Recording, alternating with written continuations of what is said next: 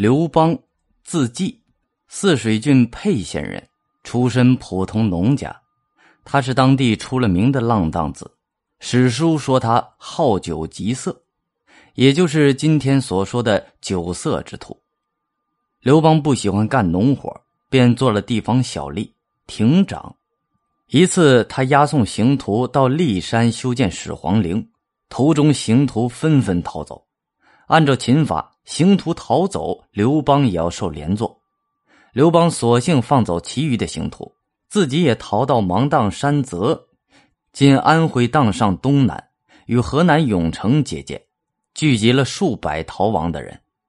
陈胜起义爆发之后，沛县令萧何、曹参召回刘邦，里应外合，杀死沛县令，推举刘邦为县令，号沛公。组织起一支两三千人的队伍。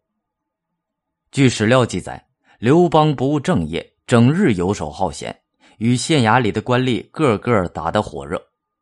一日，县令的好友吕公谦来沛县，县上的官吏都去拜贺他。